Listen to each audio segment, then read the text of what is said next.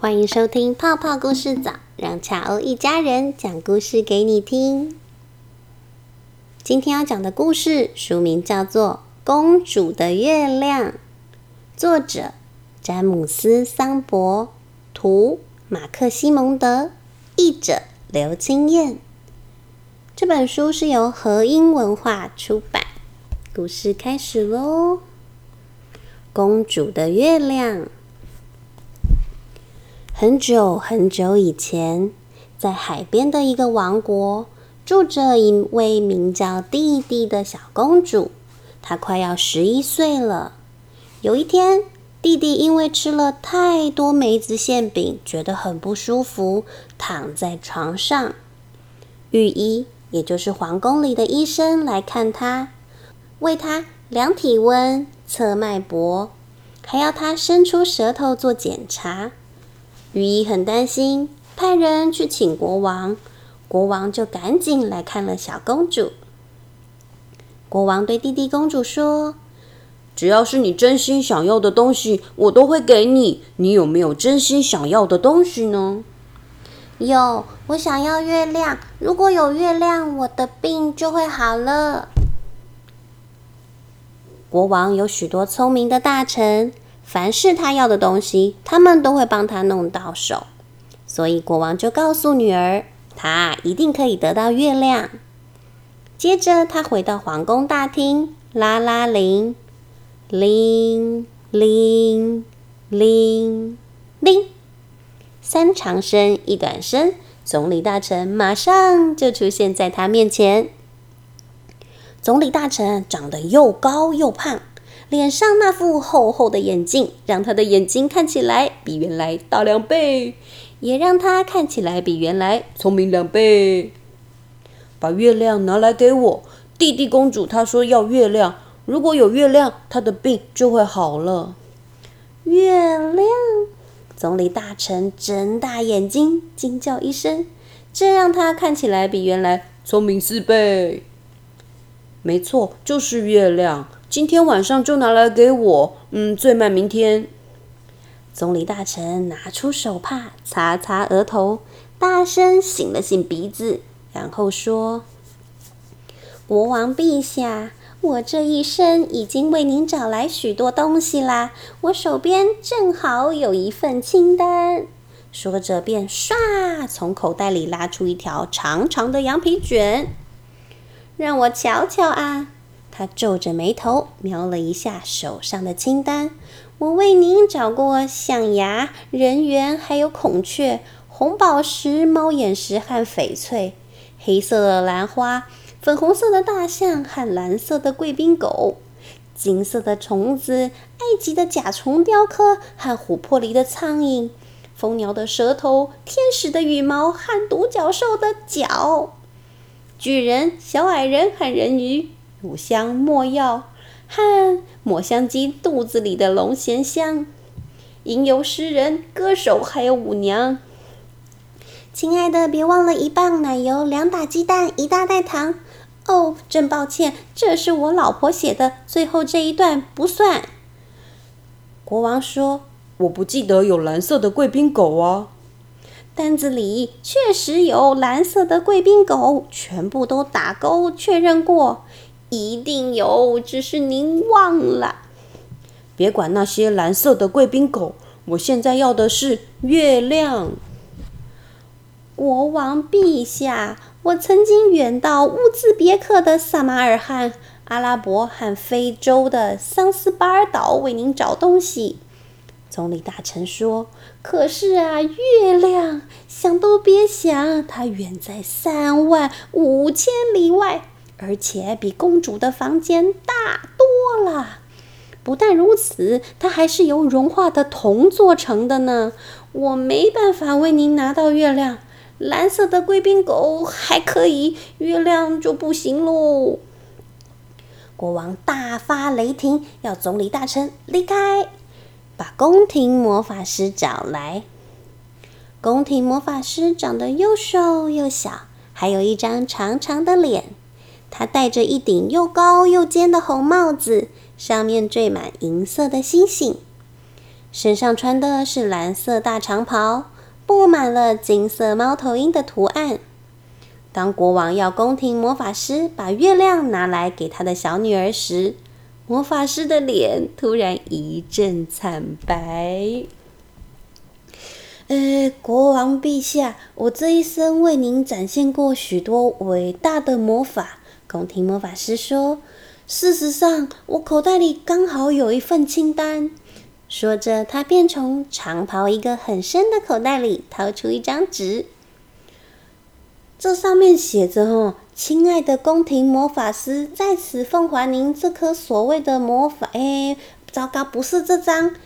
宫廷魔法师又从长袍的另一个口袋拿出一条长长的羊皮卷，嘿嘿，在这里，在这里，让我瞧瞧。嘿，我曾经为您把吴京榨成汁，再把汁变成吴京；把礼貌变成兔子，再把兔子变成礼貌；念咒语凭空变出花铃鼓和鸽子，再把那些花铃鼓和鸽子变不见。我曾经找来占卜杖、魔术棒，还有水晶球为您算命，还把各种灵丹妙药和软膏药剂混合在一起，治好您的心碎、哈波肯、耳鸣和暴饮暴食。我也曾经用附子草、龙葵和老鹰的眼泪做成混合剂，为您赶走女巫、恶魔，还有那些在半夜还活蹦乱跳的捣蛋鬼。此外，我还让您拥有点石成金的魔力，给过您一双灰毛腿靴子和隐身斗篷。呵呵，说到那件隐身斗篷没用，它一点用处都没有。它很管用呢。不，它没有，完全没用。我穿上它以后，一直撞到东西。斗篷的作用是要让你隐身，别人就看不到你了，不是让你不会撞到东西呢。国王说：“反正我只知道，当我穿上那一件隐身斗篷，它就害我一直撞到东西。”宫廷魔法师又专注的看着那份清单。嘿，还有还有，这里还写着：哦，小精灵头上的角，碎磨的沙子，彩虹提炼的金子。亲爱的，还要一个线轴，一个别针用的纸板和一块蜂蜡。哎哎，对不起，这些是我老婆要用的东西，怎么写在这边？国王说：“我现在要你做的，就是把月亮拿来给我。弟弟公主要月亮，只要有月亮，她的病就会好了。没有人可以拿到月亮，它远在十五万里外。”而且月亮哦是用绿气石做成的，它有整个皇宫的两倍大呢。国王又大发雷霆，要宫廷魔法师回地窖去，然后摇铃传唤宫廷数学家。宫廷数学家秃头又近视，他头戴小圆帽，两个耳朵上各架着一支铅笔，身上那件黑衣服啊沾满了白色的数字。先说，我不想听你那一大串从一九零七年以来为我做过的事。国王说：“我要你想办法为弟弟公主拿到月亮，只要有月亮，她的病就会好了。”呃，国王，您刚刚是说一九零七年以来做过的事吗？真高兴您提到它，我手边正好有一份清单呢。宫廷数学家说，接着从口袋里拉出一条长长的羊皮卷，专心看着。嘿，让我瞧瞧，我曾经为您计算左右为难之间、白天和黑夜以及 A 到 Z 的距离，也为您算过向上可以到多远，离开需要多久，还有消失以后会变成什么。我还发现海蛇的长度、物价的价值，还有河马的平方根。当您思绪混乱的时候，我知道您在想什么，也统计过您在文法上出错的次数。哦，对了，如果您有兴趣，我最近刚好研究出来，用海里的盐呐，可以抓到多少只鸟？那个一共是一亿八千七百七十九万六千一百三十二只。世界上根本没有那么多鸟。我是说，如果有，或许可以抓得到。我不想管那七亿只根本不存在的鸟，我只要你把月亮拿来给弟弟公主。月亮啊，它远在三十里外，它又圆又平。宫廷数学家说，月亮像个钱币，是由石棉做成，而且有半个王国那么大。不但如此，它还被粘在天上。所以没有人能拿得到月亮。国王又大发雷霆，他叫宫廷数学家离开，然后摇铃召来宫廷小丑。宫廷小丑穿着小丑服，戴着小丑帽和铃铛，蹦蹦跳跳的进入大厅，坐在国王宝座的脚边。国王陛下，我能为您做些什么呢？唉。没有人能帮上忙，国王悲伤地说：“弟弟公主要月亮，除非有月亮，否则他的病就好不了。但是没有人能把月亮拿来给他。每次我叫人去拿月亮的时候，它就会变得越来越远，越来越大。你现在唯一能做的，就是为我弹弹你手上的琴，来点哀伤的曲调吧。”宫廷小丑问：“他们说月亮有多大，有多远呢？”国王回答：“总理大臣说它有三万五千里远，比公主的房间还要大。”宫廷魔法师说：“它有十五万里远，是皇宫的两倍大。”宫廷数学家说：“它有三十万里远，有半个王国那么大。”宫廷小丑拨了拨琴弦说。他们全是聪明人，所以应该都没错。如果他们说的对，那么月亮一定和每个人所想的一样大，一样远。现在必须做的就是去弄清楚，弟弟公主认为月亮到底有多大，有多远。我怎么没想到呢？国王陛下，我这就去问他。宫廷小丑说完，便不声不响地溜进小公主的房间。弟弟公主还没睡，看见小丑进来，非常高兴。可是他的脸色不好，声音也很虚弱。你把月亮带来给我了吗？还没。宫廷小丑说：“不过我马上就可以拿来给您。您觉得它有多大呢？大概比我的拇指指甲再小一点吧。因为只要我把拇指的指甲对着月亮，就可以把它遮住。”宫廷小丑问：“那么您觉得它有多远呢？”“大概不会比窗外那棵大树高吧，因为有时候月亮会卡在树梢间。”“哦，应该很容易就可以把月亮拿来给您。”宫廷小丑说：“今天晚上当月亮卡在树梢间的时候，我就爬到树上把它摘下来。”接着他又想起一件事：“哦，对了，公主。”您觉得月亮是用什么做成的呢？哦，你真笨，当然是用金子喽。宫廷小丑离开弟弟公主的房间，去找宫廷金匠。他要金匠做一个小小圆圆的黄金月亮，比公主的拇指指甲再小一点，然后用一条金链子把它串起来，好让公主之后可以戴在脖子上。当链子做好之后，宫廷金匠问：“这是什么东西？”“月亮啊。”“可是月亮远在五十里外，而且是用青铜做的，就像大理石一样圆。”宫廷小丑说：“那是你的想法。”接着，他就带着月亮离开了。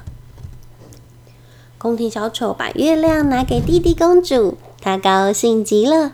第二天，弟弟公主的病就好了。可以下床到花园里玩，但是国王还是很担心。他知道到了晚上，月亮还会在空中闪耀。他不想让弟弟公主看见月亮。如果他看见了，就会知道自己脖子上戴的不是真的月亮。于是国王又召来总理大臣，对他说：“今天晚上，当月亮升空后，我们不能让公主看见它。快想想办法！”总理大臣用手指轻轻敲着额头，很认真的想：“我知道啦，我们可以为弟弟公主做做一些墨镜，很黑很黑的墨镜。这么一来，公主就什么都看不到啦。所以等月亮在空中闪耀的时候，她铁定看不见。”国王大发雷霆，拼命摇着头说。要是他戴上墨镜，一定会撞到东西，然后又会生病。于是他要总理大臣离开，找来宫廷魔法师。我们得把月亮藏起来，这样晚上当月亮在空中闪耀的时候，弟弟公主就不会看见它了。可是我们该怎么做呢？宫廷魔法师先是用手撑着倒立，接着又用头顶着地板，最后站直起来。他说。我知道该怎么做了。我们可以立几根杆子，搭上一些黑色的大绒布，就像马戏团的帐篷那样，把皇宫花园全部遮起来。弟弟公主没办法看透黑色的大绒布，自然就看不到空中的月亮了。国王大发雷霆，拼命挥着手说。黑色的大绒布会阻碍空气流通，弟弟公主没办法呼吸，一定又会生病。于是他要宫廷魔法师离开，找来宫廷数学家。我们必须想想办法，别让公主看见月亮。如果你真的懂得那么多，快想个法子吧！宫廷数学家先是绕着圆圈踱步，然后又绕着方块踱步，接着。他停下来说：“有啦，我们可以每天晚上都在花园里放烟火，制造许多银色的喷泉和金色的小瀑布。当烟火发射以后，整个天空就会被火光照得像白天那么亮。这么一来，弟弟公主就没办法看见月亮了。”这一次，国王不但大发雷霆，还气得直跳脚。他说：“烟火会让公主睡不着，她没办法睡觉，一定又会生病。”于是，他要宫廷数学家离开。国王又抬起头来的时候，屋外已经一片漆黑，月亮发光的边缘正好露出地平线。他大吃一惊，赶紧摇铃找来宫廷小丑。宫廷小丑蹦蹦跳跳的进来，坐在国王宝座的脚边。国王陛下，我能为您做什么？啊，没有人能帮得上忙。月亮就快出来了，月亮会照进弟弟公主的房间，这样她就会知道，真正的月亮还在空中，不是她戴在脖子上的那一个。为我弹弹你的琴吧，来一些哀伤的曲调，因为当公主看见月亮时，她又要病倒喽。小丑拨了拨琴弦，问：“您那些聪明的大臣怎么说？”国王回答：“他们想不出办法把月亮藏起来，好让公主不再生病啊。”宫廷小丑又弹了一首很轻柔的曲子，他说。您那些聪明的大臣无所不知，如果他们没有办法把月亮藏起来，那就真的没办法了。国王又把脸埋进双手里，重重的叹了一口气：“哎呀呀呀呀呀呀！”突然，他从宝座上跳起来，伸手指着窗户：“快看！”月亮已经照进弟弟公主的房间了。谁能解释为什么月亮可以同时出现在空中，又戴在她的脖子上呢？宫廷小丑停止弹琴。当您那些聪明的大臣说月亮又大又远的时候，是谁想到取得月亮的方法呢？当然是弟弟公主。她比您的那些大臣还要聪明，比他们更了解月亮。所以我要去问他。国王还来不及阻止，宫廷小丑就不声不响地溜出皇宫大厅，步上宽敞的大理石阶梯，走向弟弟公主的房间。公主躺在床上，睁大眼睛看着窗外的月亮，而宫廷小丑给她的那个月亮也在她的手心闪闪发光。宫廷小丑神情哀伤，仿佛有泪水在眼眶里打转。他悲伤地说：“弟弟公主。”请您告诉我，为什么月亮可以同时出现在空中，又戴在您的脖子上呢？公主看着他，哈哈大笑起来。你真笨，这很简单呐。当我的牙齿掉了的时候，原来的地方就会再长出一颗新的牙齿，对不对？对，独角兽的脚掉到森林里，额头的中央也会再长出一只脚。宫廷小丑回答。没错，公主说。还有，当宫廷的园丁剪下花园里的花，其他的花也会接着开啊！我早该想到了，宫廷小丑说。因为就连日光也是这样。嗯，月亮也是哦。弟弟公主说。我猜每一件事情都是这样。她的声音变得非常低沉微弱。宫廷小丑发现他已经睡着了，小丑轻轻的为公主盖上棉被。在离开房间以前，宫廷小丑走到窗边，对月亮眨眨眼，因为他觉得月亮好像也在对他眨眼睛呢。故事讲完喽。